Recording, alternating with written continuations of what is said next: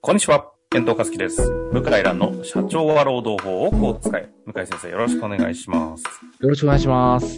さあ、ということで今日も行きたいと思いますが、向井先生。はい。ツイッターがね、最近、最近というかね、ずっと面白いネタ多いんですけど、はい結構なんか動きが良かったなという印象があるのが、セクハラについての投稿で、はいこれ。別の弁護士の先生と少しちょっとこう、やりとり絡むような感じでされたネタがああるんあ、ですけど。そうですね。はい、はい、覚えてらっしゃる。ちょっと紹介させてもらっていいですかはい、どうぞ。えーとですね。いただいて、コメントされた方のツイッター、えー内容がですね、教養を、セクハラをね、下ネタをきあの気をつけましょうと言って、その方がお父さんに、教養を意識して身につけなさいと、父に言われたんだけど、なんでって聞いたら、教養がないと冗談のレパートリーがセクハラとパワハラと下ネタだけになると親父に言われて、なるほどということに対して向井先生がツイッター上でなるほどそれは納得ですというコメントの後にですね、えー企業のハラスメント講習の講師を担当した時に不機嫌になった管理職の方がいたんで、なそれとなくなんかどうなんですかって話を聞いてみたところ、それじゃあ僕は部下と話を何もすることができないですよ。何も話さなきゃいいってことですかと言われたと 言って、うん唖然としたという話を書かれていたんですけど、そうですね。これはなんかすリアルだなぁと、いましたね。ありそう。はいい、はい。びっくりしましたね。や、だから、通常のコミュニケーションを、セクハラ的なものがダメって言われると、両手両足、縛られた状態になって、会話ができなくなるっていう。これはでも結構リアルですね。おじ、僕より年配のおじ様でしたね。50代、50代中盤ぐらいかな。え少しなんかそのおじさまになんていうんですか、愛くるしさも感じるところがあるんですけど。いや、なんか、なんか、期限で、あの、ズームでやったんですけど、画面が見えるじゃないですか。うんうん。で、あの、熱心に聞いてる人が多かったんですけど、なんか一人だけ不機嫌な人がいて、あでこれ何なんだろう、この人と思って。で、で、それとなく話を、あの、少人数制でやったんで、そのええ、研てい修うはか、ズームの中でそんなに不機嫌が感じられるほどのオ そうーそラをうすごい放ってたんですねい。や、あの、ズームのあの、ちっちゃい画面、ちっちゃい窓枠でも感じるぐらいの不機嫌でしたね。あああそしたら言われたのが、あそしたら、まあ、あのそれだと、俺喋ることないんですよねって言ってましたね。で喋んなきゃいいんですよねって言われて。え何言ってんだ何言ってんだと思ったけど、なんか周りの人もシーンとしてて、おうおうおうあこれはスルーした方がいいんだなってなってスルーしたんですけど、で、後で主催者の人に聞いたら、ああの人ちょっとやらかしたらしいですね。と昔。な昔なのか、最近なのかわかん、忘れちゃったけど、うん。だから、まあもともと、そう、そういうこう苦い思い、思い出があって、かつ、自分を否定されてるように思ったんでしょうね。ああ。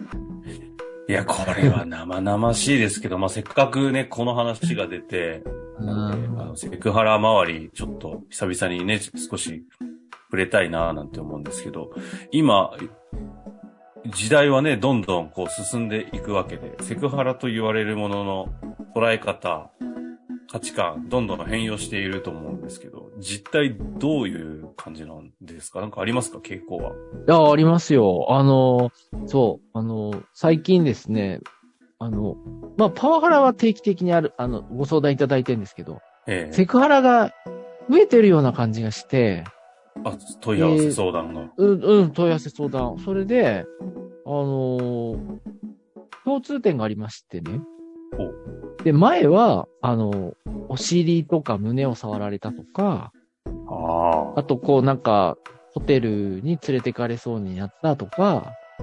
なるほど。もう分かりやすすぎて。もう、もう分かりやすい。まあ、ちょっと、もう強制わいせつ一歩手前みたいな。そりゃそうですね。うんそういうのが結構あったんですけど、あの、最近は、下ネタがセクハラだと。あとは、あの、肩を触る。ポンとこう、肩を触る。頭をポンとする。肩を触る。これがセクハラだ。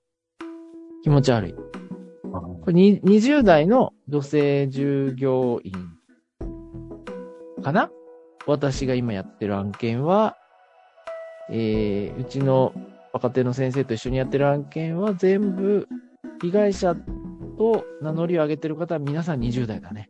女性は。あ変わったよなるね。ほうん、え今までやっぱりなかった印象。なかったですねあ。、そうなんだ。下ネタ単独で弁護士案件になるっていうのはなかったし、肩を触るレベルでし、まあ弁も護ち士ろん案1件。回、一回2回肩を触るだったらならないんだけど、まあ頻繁にこう肩を触るとかね。うん。頑張れはいよ、はいはいみたいな。うんもう、でもそれももう、あの、もう絶対嫌です。それが増えてますね。だから変わりましたね。体のへ感覚もえはい。え。ちょっと段階的にですけど。肩はまあ100歩譲って、まあなんかなりそうかなみたいなのもうん。あるんですけど、この分かりやすうくん物理的にこう接触しちゃってるというはいはい。点でね、はい。下ネタでいきなり弁護士案件っていうのはど、どういういや、要はね、う。もう、もう喋ること全部下ネタみたいなおじさまがいいんですね。ああもう、あのー息を吸うように、ー。どういうこと吐くように、息を吸うように吐くように。下ネタが出てくる。うん。いるんです。そういう人。いるんです。います、います。弁護士にもいます。あで、そうするともう、もう疲れる。気持ち悪いと、こうなっちゃうんですね。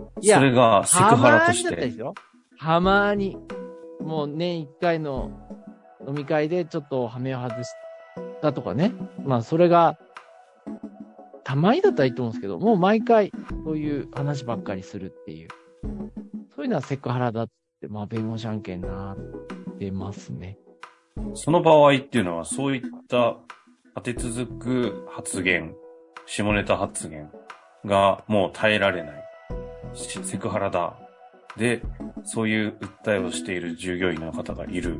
っていうことではい弁護士に、どのような形で相談で、ど、どうなっていくんですか、それは。うん、やっぱりですね、あの PTSD とかうつ病とか、あと体調不良とかなってやめちゃったりするね。あしかも、そ休う職された方が、うん。あ、やめ、そこまで発展しちゃうってことですね。そう、やめてないのと、やめた人もいますね。やめて。そういや、でも発言は恐ろしいですね、そう思うと。いや、もう変わっちゃったんですよね、時代が。うん、そう思わざるを得ないですね。もうだから、下ネタ気をつけようとかじゃなくて、下ネタは、あかん。アウトですね。合うとか。うん、アウトだと思う。あと、か、さ、体。物理的な接触と下ネタはもうアウトかな。思います。もうそこが、せあの、今は、セクハラの領域なんですね、境界線なんです、ね。領域ですね。ああ。うん、まあ本当に変わっちゃいましたね。もうなんか、これ以上進んでいくと、なんかもうなんだろう。な、なんだろう。すごいひどいものも出てきそうですね。ダサいみたいな。 もうなんだろう。ただ、なダちょっと、ダ極サ端でハラすけど、ダサハラじゃないですけど、もうなんか、視覚的に嫌だ、みたいな。それがあ不潔とかならまだ。肝腹ですけど、肝腹というか。存在自体が気持ち悪い。いや、なんかそのぐらいのことを言われかねないなと思うと、なんか怖いですね。で気分が悪い。うん。まあね、もうちょっと、それはさすがにないけど、うん。あと、匂いハラスメントってあるんですね。ありそうですよ。よね。まず、タバコから始まり、タバコもあるし、あと、お風呂に入ってないんじゃないかっていう、若手男性社員とかね。おじさまとか。うん。うん。で、あの、あまりにも臭すぎて人がいなくやめちゃうみたいあるな。そうそうそういう、もう本当に臭すぎて。ありましたね。あ、どうやって解決した忘れちゃっええそ、その、今みたいな話は、た。はあい。の、まあ、あえてその、草原的な表現で概念として受け取るんであれば、ほら、ハラスメント領域に入ってくるんですかいやー、あの、本人は意識してない。あ、そうか。うん。あ、まあ、あの、なんだろう。例えば発言とかって物理的に自分が何喋ってるかわかります。わかるじゃないですか。ええ匂いって自分でわかんないんですえよ。そうですね。うん。だからちょっとハラスメントというには、かわいそうかなという。まずそうか、自覚の認識、意識がない。そ本当にないんですかね。う。いや、なんかやっぱお風呂とか、洗濯とか、着てる服とかしてないみたいな感じですね。ほら。そういう人はいますね。ちょっうと、んこの今日の会話、聞いてるだけで、なんかちょっと、暗い気持ちになってきますね。暗い気持ちになりました。そんな、たはだ普い通にしてれば関係ない。まあ、そうなんですよね。あの、えーただ周りに、周りにいるとね、ちょっとね。うん。 いやー、えなんーか、明日から、というか、この収録後から、あの、扉を開けて出るのが怖くなるぐらいの感じですね。まず、服、匂い、発言、自分の行動態度を改めて見直していかないと、どこでハラスメントだというふうに相手方がね、捉えているかなんて本当にわからないですよね。そうですね。あの、まあね、どこまで敏感になる必要があるかっていうのはあるんですけど、本当に辞めちゃったり、労働問題になっちゃったりする時代になって、それはしょうがないですね。なるほど。